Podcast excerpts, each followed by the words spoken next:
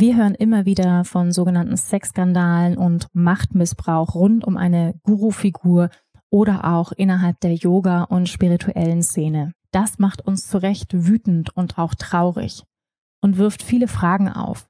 Denn sollten nicht gerade innerhalb der Yoga- und spirituellen Szene, wo es um persönliche Weiterentwicklung geht, die Entwicklung des Egos geht, die Menschen ethischer, wertegerechter handeln? In dieser Folge schauen wir uns mögliche Gründe an, warum es überhaupt zu solchen Skandalen kommt. Wir sprechen über spirituelle Egos und warum Yoga alleine nicht reicht, um unser Ego zu reinigen. Weshalb innere Arbeit und Schattenarbeit so essentiell wichtig sind, besonders wenn wir uns in einer lehrenden Vorbildfunktion befinden.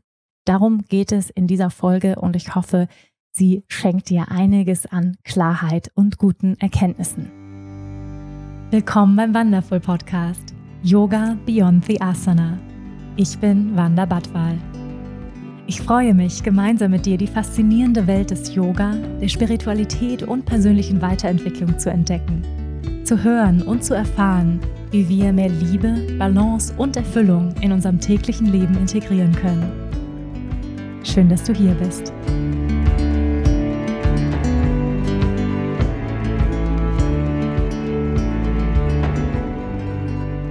Hallo, du schöner Mensch, du wundervolle Seele.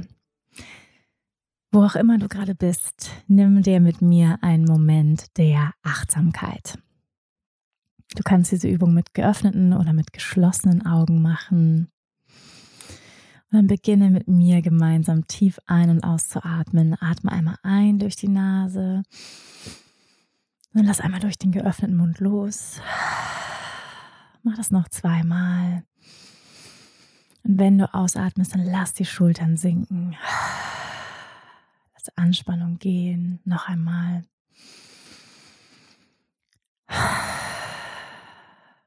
Sehr schön. Und wenn du kannst, dann schließ jetzt deine Augen. Lass den Atem entspannt in den Bauch ein- und ausströmen. Und lass alle unnötige Anspannung gehen. Entspann die Schultern, die Gesichtszüge,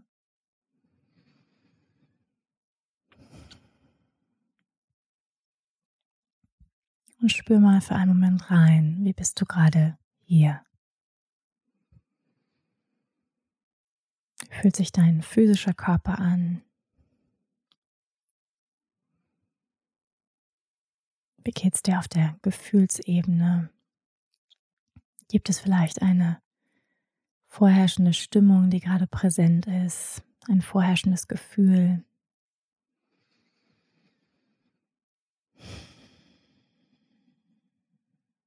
was immer gerade da ist, atme damit. Lass es da sein, ohne es verändern zu wollen, ohne es zu bewerten.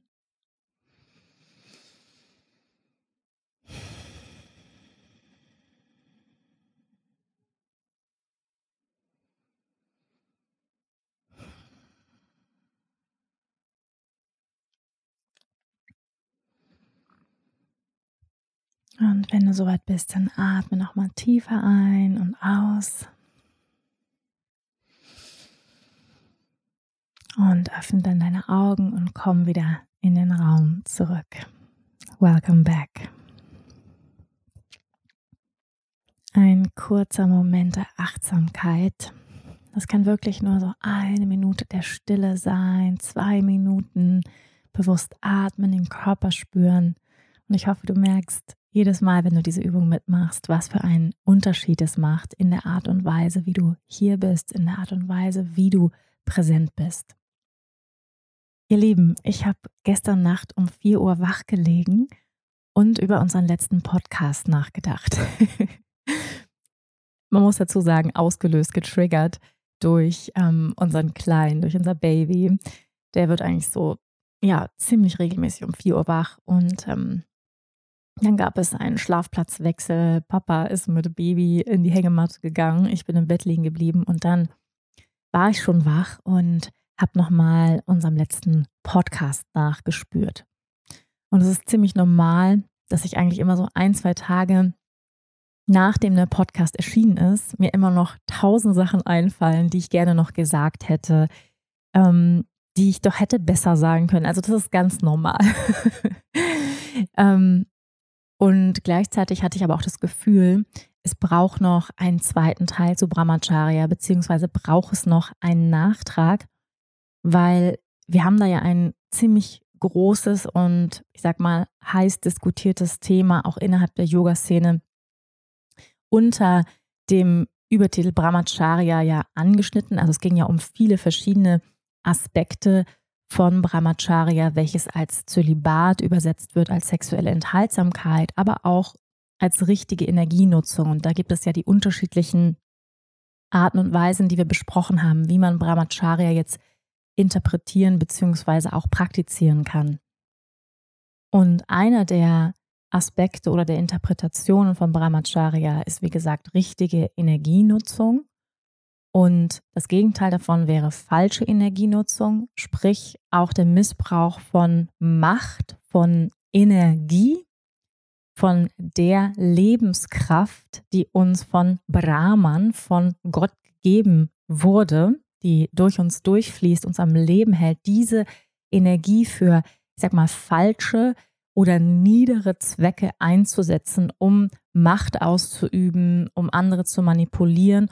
Und dabei haben wir auch über ja, sexuellen Machtmissbrauch gesprochen, beziehungsweise nicht wirklich Missbrauch, aber wir haben darüber gesprochen, was dazu führt, dass es immer wieder Sexskandale gibt innerhalb der Yoga-Szene, innerhalb der spirituellen Szene. Und ich habe so gespürt, da braucht es noch ein bisschen mehr Raum für dieses Thema, weil es ein so wichtiges Thema ist und weil ich nur einen Aspekt davon angeschnitten habe, nämlich den Aspekt, wo ähm, ich sage mal sexuelle Interaktion auf gegenseitigem Einvernehmen passiert. Also wenn zum Beispiel ein Lehrer mit einer Schülerin schläft und beide finden es okay, ja, und beide gehen und sind, sag ich mal, mental gesund und gehen in voller Verantwortung in diese Begegnung. Ja, das ist natürlich ein ganz großer Unterschied zu ähm, Missbrauchsfällen innerhalb von spirituellen oder auch religiösen Gemeinschaften und Traditionen. Das ist natürlich eine ganz andere Nummer. Ähm, und ich bekomme immer mal wieder Nachrichten von euch, ähm, auch Nachrichten, wo ihr teilweise erzählt, dass ihr so etwas selbst erlebt habt, also Machtmissbrauch, nicht unbedingt sexuellen Missbrauch, aber Machtmissbrauch innerhalb einer spirituellen Gemeinschaft. Und ich werde immer wieder gefragt, kannst du mal eine Stellungnahme dazu veröffentlichen oder was denkst du dazu? Und ähm, ja, heute Nacht habe ich einige Gedanken formuliert, die ich hier gerne mit euch teilen möchte. Einiges, was ich wichtig finde, in diesem Kontext ähm, noch zu beleuchten. Also heute in dieser Folge ganz konkret geht es um Machtmissbrauch in der Yoga-Szene slash spirituellen Szene. Ähm, vor allem in Bezug auf Lehrer-Schüler-Verhältnisse, ähm, Gurus und Co. Ähm, also das ist, sage ich mal, eine sehr einseitige Beleuchtung des Wortes oder des Wertes Brahmacharya und wer den Teil 1 noch nicht gehört hat und da ja noch andere Interpretationen hören möchte, ne? zum Beispiel, wie gehen wir mit unserer Lebensenergie um, ähm, wie können wir diese kreative Energie nutzen. Also da gibt es, gibt es noch ganz viele unterschiedliche andere Aspekte. Ja, also das ist heute hier eine, sag ich mal, eine abgekoppelte Folge, weil ich finde, dass dieses Thema mehr Raum braucht. Wir haben bereits darüber gesprochen, dass einige Gurus, Lehrerinnen, Lehrer in der spirituellen Szene, ähm, in bestimmten religiösen Gemeinschaften vorgeben, Zölibat zu leben und es dann am Ende doch nicht tun. Und wir haben auch darüber gesprochen, woran das liegt, nämlich an menschlichen Bedürfnissen nach Nähe, nach äh, Austausch von äh, körperlicher Wärme und Zuneigung und Liebe, welchen wir alle brauchen.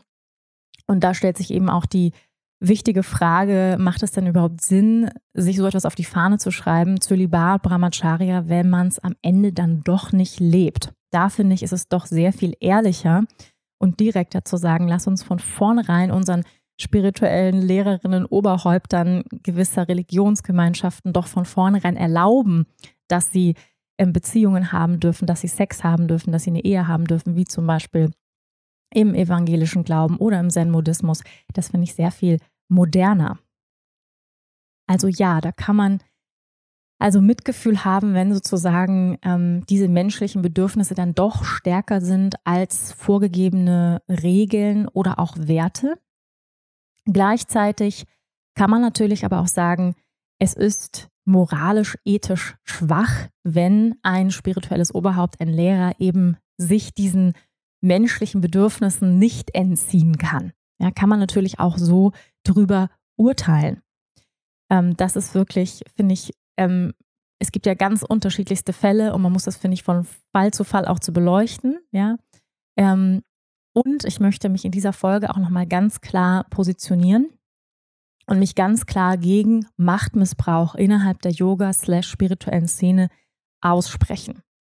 Ja, wenn es sexuelle Interaktion gibt zwischen Lehrer und Schüler, dann finde ich, wenn die Schülerin der Schüler mental gesund ist, also kein Patient ist, ja, weil immer in der Therapeuten-Patienten-Beziehung ist es ganz klar geregelt, das ist ein absolutes No-Go oder Arzt und Patient, ja. Aber wenn jemand, sag ich mal, aus freien Stücken zu einem Lehrer geht, immer wieder hingeht und dann sich so etwas entwickelt, dann finde ich, ist da natürlich auch eine Verantwortung auf Seiten der Schülerin des Schülers, ja. Und gleichzeitig ist es aber auch ein Machtgefälle. Das ist so. Und ähm, es ist auch so, dass viele Menschen einen Guru, einen Lehrer, slash Lehrerin auf ein Podest stellen und Gott gleich vergöttern und sagen, das ist jetzt ein perfekter Mensch. Und dieser Perfektionsanspruch an einen Menschen, ganz gleich wie weise, ähm, wie erleuchtet er ist, ist auch zum großen Teil das Problem. Gleichzeitig möchte ich hier ganz klar ähm, niemanden in Schutz nehmen, der seine Machtposition als Lehrer, als Lehrerin ausnutzt. Ja, also da möchte ich nochmal ganz klar mich positionieren und es ist eine Verantwortung, in dem Sitz des Lehrers, der Lehrerin zu sein. Und es ist unsere Verantwortung, wenn wir Lehrer slash Lehrerinnen sind, uns dieser Position auch bewusst zu sein.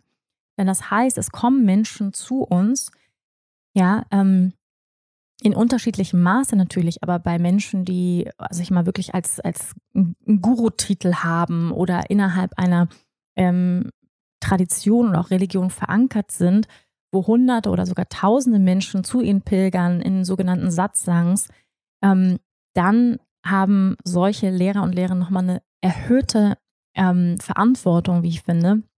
Denn viele Menschen kommen zu ihnen und das ist eben auch die Argumentation, ja, die sehr bedürftig sind, die gerade durch eine Krise gehen, durch eine Transformationsphase, eine Wandlungsphase in ihrem Leben, die in irgendeiner Form auf der Suche sind. Und diese Menschen sind sehr wohl verletzlich. Ja, und da ist es sehr wohl in der Verantwortung des Lehrers, der Lehrerin, diese Verletzlichkeit, diese Bedürftigkeit zu sehen und sie nicht auszunutzen, sage ich mal, für eigene Bedürfnisbefriedigung oder für eigene Ego-Erhöhung. Und leider kommt es immer wieder vor und wir hören immer wieder Geschichten von Machtmissbrauch, von ähm, Intrigen, von ähm, Verhalten, was nur ego gesteuert ist, in Anführungsstrichen unter dem Deckmantel von Yoga oder einer spirituellen Tradition, wo ein Mensch in einer Machtposition ist und diese ausnutzt, eigentlich um seine, ja, um, um seine äh, Machtgeilheit in irgendeiner Form zu demonstrieren. Ja, um so ein paar Beispiele zu, zu nennen. Ihr habt ja wahrscheinlich die, ähm, die Doku gesehen über Bikram, ähm, wo man sich fragt, finde ich, wenn man das sieht, wie kann denn ein Mensch freiwillig sich demütigen lassen, beschimpfen lassen, antatschen lassen? Und das kann man natürlich nur, wenn da irgendwo, also ein geringer Selbstwert da ist oder ein Gefühl da ist, sowas wie ich habe das irgendwie verdient oder der ist ja ein Lehrer, der muss es ja wissen. Ja, ähm, und um das ganz klar zu sagen, es ist nicht okay, wenn egal in welcher Machtposition jemand ist, dich respektvoll, äh, respektlos behandelt, da vielleicht irgendein Gefühl in den Schülerinnen, in den Schüler ist von, ich habe das vielleicht verdient, naja, der ist ja Yoga-Lehrer slash Yoga-Lehrerin, ähm, der ist ja Guru, der muss es ja wissen, der darf mich wahrscheinlich so behandeln oder am besten noch die Erklärung, naja, er möchte mich halt testen. Er möchte halt mein Ego testen. Deswegen verhält er sich mir gegenüber so und deswegen triggert er mich so. Er möchte mich halt herausfordern. Es ist wahrscheinlich okay, dass er sich wie ein Arschloch verhält und mich beschimpft und verletzt. Nein, es ist nicht okay. Ganz egal, wie in Anführungsstrichen erleuchtet jemand ist oder wie jemand auf dem Thron sitzt und egal wie viele Leute ihm folgen, wenn jemand sich dir gegenüber respektlos verhält, dich beschimpft, beleidigt, Intrigen abzieht, dann ist es alles andere als yogisches Verhalten. Dann ist es alles andere als im Sinne von Liebe, Mitgefühl, Respekt, Einheitsbewusstsein, also zu sehen, dass wir alle in Verbindung stehen, dann ist es einfach nur ego-getriebenes Verhalten durch einen Deckmantel einer spirituellen Tradition oder Yoga und dann wird diese Position einfach benutzt, um sich wie ein Arschloch zu verhalten. Das am besten noch zu rechtfertigen. Ja, und es gibt, gibt unzählige andere Beispiele, wo es Sexskandale gibt ähm, von diversen Lehrern. Ich möchte jetzt nicht alle Namen hier aufzählen. Ihr könnt es selber recherchieren, falls ihr Interesse habt. Einfach mal Sexskandal, Yogis, Yoga-Teachers einfach mal eingeben und dann mal schön ein paar Stunden ähm, durchs Netz wandern, falls ihr darauf Bock habt, ja. Ähm, ich finde es natürlich wichtig auch zu sagen, dass wir alle nicht dabei waren und man nicht weiß, was da wirklich vorgefallen ist. Dass wahrscheinlich was dran ist, ist wahrscheinlich so. Also meistens ist da was dran, wenn es irgendwo auftaucht oder irgendeine Schülerin einen Brief darüber geschrieben hat. Und dann muss man sich selbst die Frage stellen, möchte ich von so einem Menschen weiter lernen? Und es ist natürlich auch, also deswegen, ich finde, man muss sich Fall zu Fall angucken. Man kann das jetzt nicht alles über einen Kamm scheren und sagen, Sexskandal ist gleich Sexskandal, ja, sondern auch sagen, ähm, was war genau die Story und hatten die vielleicht eine Beziehung, ging die Beziehung länger, ähm, so, ne, hat er das mit mehreren Frauen gemacht. Also man muss sich das schon anschauen, finde ich, und dann sein Urteil fällen und dann eben auch entscheiden, möchte ich, kann ich die Lehren von dem Lehrer trennen? Ja, das muss man sich dann auch fragen, kann ich trotzdem bei demjenigen bleiben? Ist das für mich noch in Integrität mit meinen Werten, wenn er etwas predigt, was er vielleicht selber nicht lebt? Ähm, diese Frage muss jeder für sich selbst beantworten, finde ich. Und da gibt es kein, ähm, ja, so musst du es jetzt machen oder so musst du es nicht machen. Weil wenn jemand zum Beispiel, ja, ich äh, nenne mal einfach ein, ein Beispiel, ein x-beliebiges, du bist seit 20 Jahren oder seit 10 Jahren bei einem Lehrer, ähm, das ist dein Lebensinhalt, der hat dir so viel gegeben, der hat dir so viel geholfen und dann kriegst du irgendwie raus, okay, er hatte eine Affäre mit einer Schülerin ist das dann ein Grund, den Lehrer zu wechseln und zu sagen, alles ist wertlos, was ich die letzten zehn Jahre gelernt habe? Das muss jeder für sich entscheiden. Ich persönlich finde nicht. Also angenommen jetzt ne, der Fall, beide haben es im Einvernehmen gemacht und die haben irgendwie, weiß ich nicht, mal miteinander geschlafen und dann war okay, dann kann man doch nicht sagen, ja, alles ist jetzt wertlos, oder? Ähm, aber wie gesagt, das muss jeder für sich entscheiden.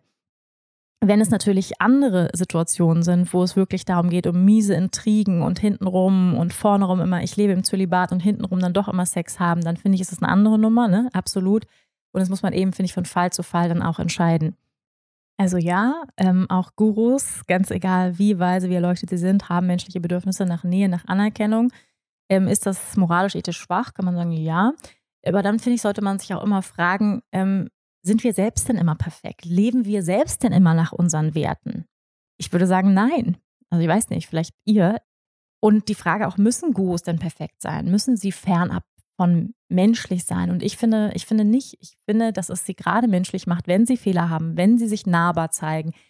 Und ich finde, da darf eine neue Generation von Lehrer slash Lehrerinnen, also gerne mehr Frauen, in solchen Positionen sitzen die Lebenserfahrung haben, die Familie haben, die Beziehungen haben, die Ehen haben, die gescheitert sind, ähm, das macht sie doch nicht weniger weise, eh, eher im Gegenteil, wie ich finde.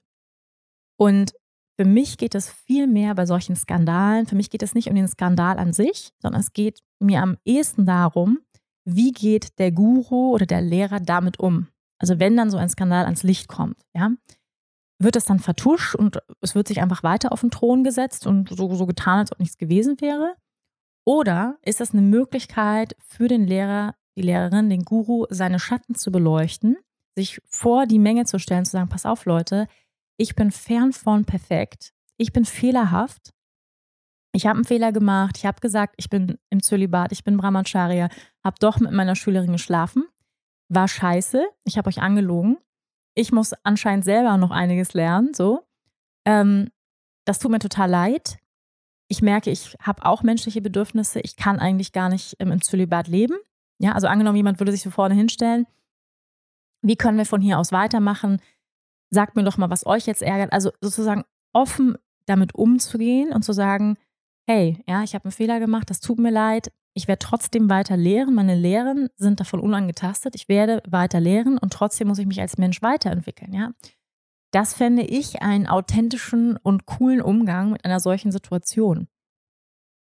Leider habe ich das in den seltensten Fällen erlebt, dass so transparent, so offen, so demütig dann mit einem Fehler umgegangen wird, sondern es dann eher ähm, vertuscht äh, wird oder so ein bisschen unter den Teppich ähm, gekehrt und dann verlassen irgendwie ganz viele Senior Students ähm, den, den Lehrer und dann gibt es Geschichten hintenrum und ja, also es ist irgendwie sehr, sehr traurig, weil häufig eben einfach die Lehren, die einfach toll und wichtig und weise sind oder die Weisheiten dann ja so, so einen bitteren Beigeschmack bekommen.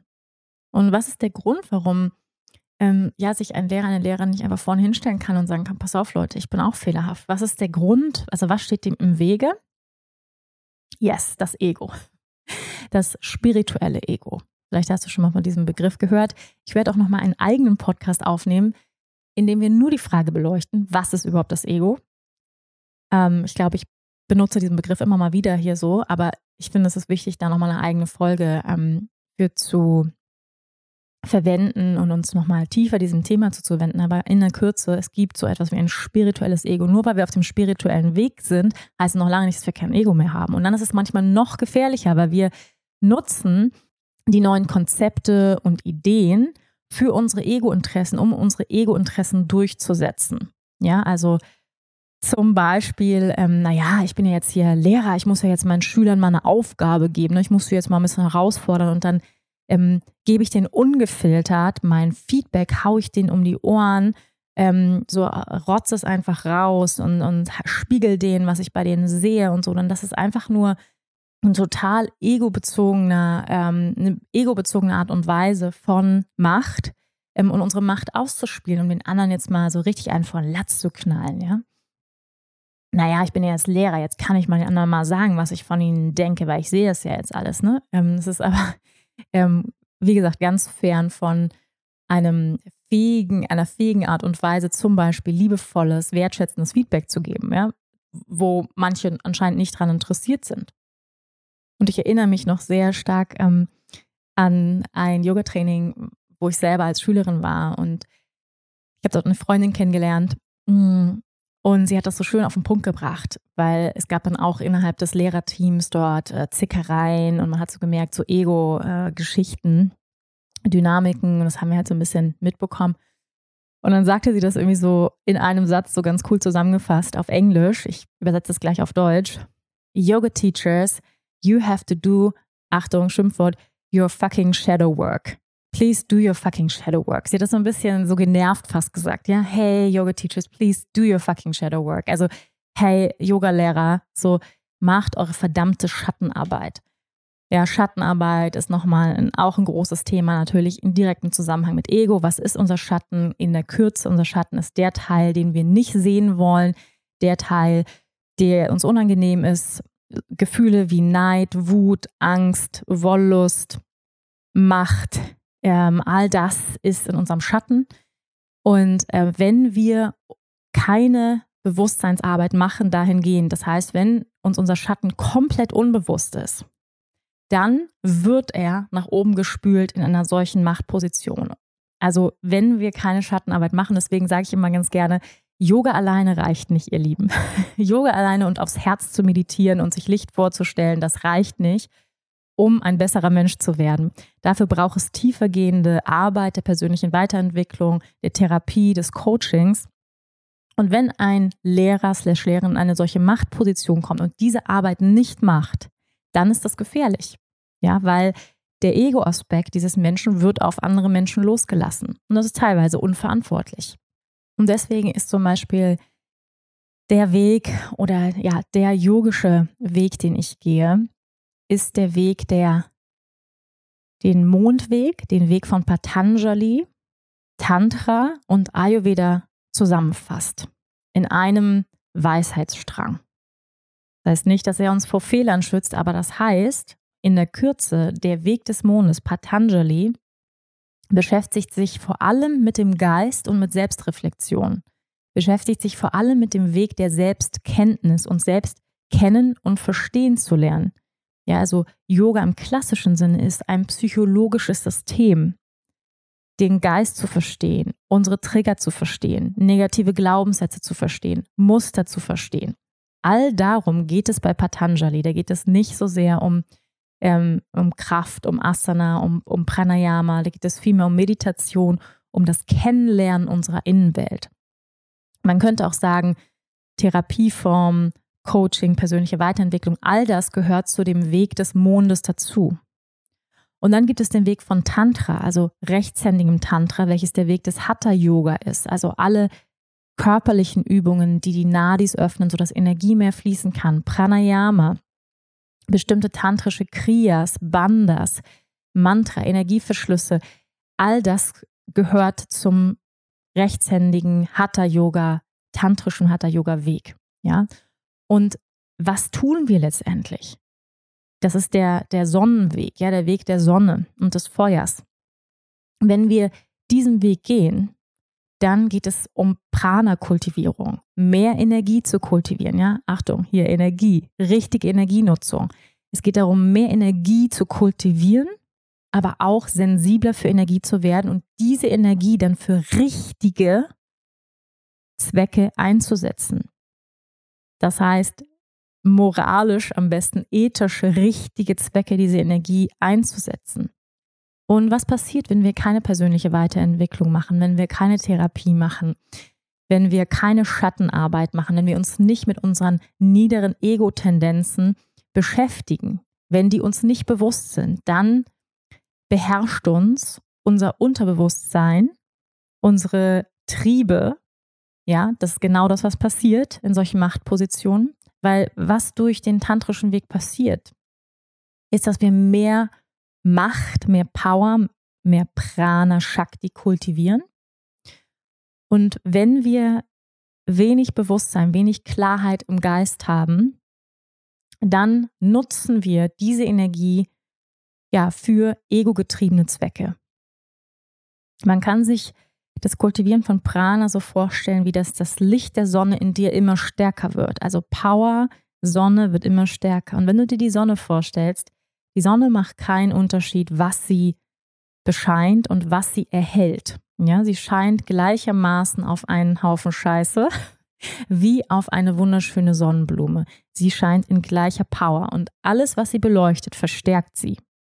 Ja, also und das jetzt dieses Bild, diese Metapher angewendet auf unsere Innenwelt. Das heißt, die Power, die wir erhöhen, erleuchtet, erhält, verstärkt unsere Ego-Tendenzen, wenn wir sie nicht integriert haben.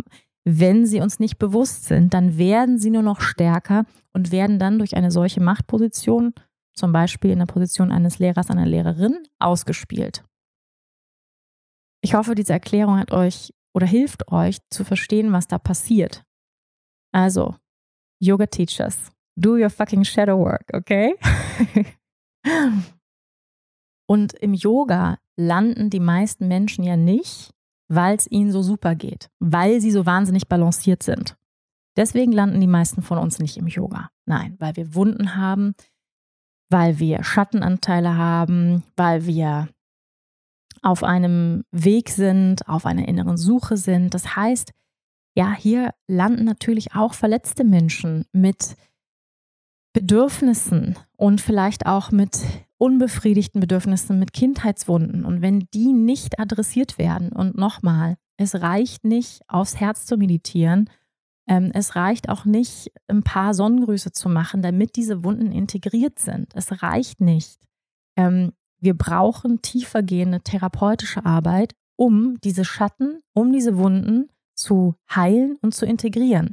Manche Wunden werden vielleicht nie ganz geheilt sein, aber es geht vor allem darum, dass sie uns bewusst sind. Es geht nicht darum, dass sie weg, weg sein sollen oder dass sie nie wieder auftauchen, sondern es geht darum, hey, diesen Teil von mir kenne ich, da werde ich immer ängstlich, da werde ich wütend, da werde ich getriggert, da werde ich neidisch. All diese Anteile, die wir meistens nicht mögen, ja, wenn die zum Vorschein kommen, aber zu wissen, woher sie kommen, wann habe ich das vielleicht in der Kindheit das erste Mal erlebt und wann kommen sie vielleicht auch unangenehm zum Vorschein. Also es geht vielmehr um ein Bewusstsein, einen bewussten Umgang damit. Und wie gesagt, wir sprechen nochmal vereinzelt in einer Folge über das Ego. Ja, vielleicht hier nochmal zum Abschluss. Ich mag diesen Satz sehr gerne. Your ego is not your amigo. Ist nicht dein Freund. Ja. Unser idealisiertes Selbst. Und sobald wir in eine lehrende Position kommen, gibt es so etwas wie ein idealisiertes Selbst. Wir sind jetzt der Lehrer so und so. Wir wollen uns so sehen. Wir sind ja innerhalb dieser Tradition. Und das, ne, und das passiert, genau das passiert eben auch mit Lehrern, denen vorgeschrieben wird, jetzt musst du im Zölibat leben, ich bin ja so und so und ich habe ja das weiße Gewand und ich habe ja den weißen Bart und ich muss mich ja jetzt so und so verhalten. Ja? Also ist ganz viel Idealisierung dabei und ganz viel Projektion auch von Schüler, Schülerinnenseite. Und was passiert ist, dass sozusagen das authentische Selbst spaltet sich dann von diesem idealisierten Selbst ab, weil das authentische Selbst sagt so, hey, ich habe irgendwie Bock mal wieder Sex zu haben, scheiße, aber jetzt habe ich ja diese idealisierte Guru-Rolle und jetzt muss ich mich ja so und so verhalten, ja. Also und das ist total unser Feind, dieses idealisierte Selbst, weil es uns total im Wege steht, eigentlich einen authentischen Ausdruck zu haben als Lehrer, als Lehrerin und zu sagen, hey, ich bin auch fern von perfekt. Ja, und zum Schluss nochmal für alle die, die vielleicht eine solche Erfahrung gemacht haben von oder die sich wirklich als Opfer fühlen von Machtmissbrauch innerhalb der Yoga-Szene, innerhalb der spirituellen Szene, es ist nicht okay.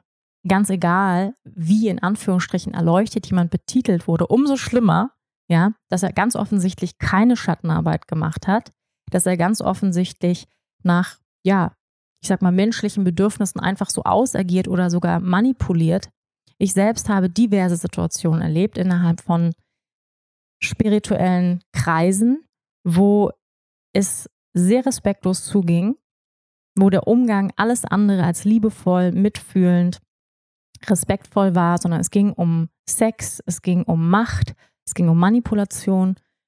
Ich habe mich gedemütigt gefühlt. Ist das okay? Das ist absolut nicht okay. Und ich finde es ganz wichtig, dass wir auch innerhalb der Yoga-Szene dieses Tabuthema, weil es ist anscheinend immer noch ein Tabuthema, enttabuisieren, indem wir darüber sprechen. Ja, das heißt, wenn du sowas erlebt hast, vertrau dich bitte jemand an, sprich darüber. Falls es sogar einen sexuellen Übergriff gab, ja, dann bitte adressier das. Ja, sei es an eine, eine leitende äh, Position, also innerhalb einer Yogaschule zum Beispiel. Mach es publik, sprich darüber mit anderen, weil du kannst dir sicher sein, wenn sowas passiert ist, dann ist es wahrscheinlich nicht nur dir passiert. Ja, also bitte lasst uns da zusammenhalten, lasst uns das enttabuisieren, das Thema, indem wir offen darüber sprechen. Wir müssen uns nicht dafür schämen, sondern diejenigen, die sich so verhalten, sollten sich dafür schämen. Und es macht mich total wütend und richtig traurig, dass ein so wundervoller Weg wie Yoga, ähm, wie ein Weg, sag ich mal, zum Größeren, zu Gott, immer wieder auch benutzt wird für kleine Egos, um sich geil zu fühlen, um sich zu profilieren um ihre, um ihre Macht auszuüben. Aber das, ihr Lieben, hat ganz sicher nichts mit Yoga zu tun. Ich hoffe, diese Folge hat dir ein bisschen Klarheit gegeben, hat dich vielleicht ermutigt, gestärkt und ähm, ja, ich freue mich sehr über Feedback, auch zu dieser Folge, wenn du diese Folge teilst. Ähm, würde ich mich sehr, sehr freuen, wenn dir diese Folge gefallen hat.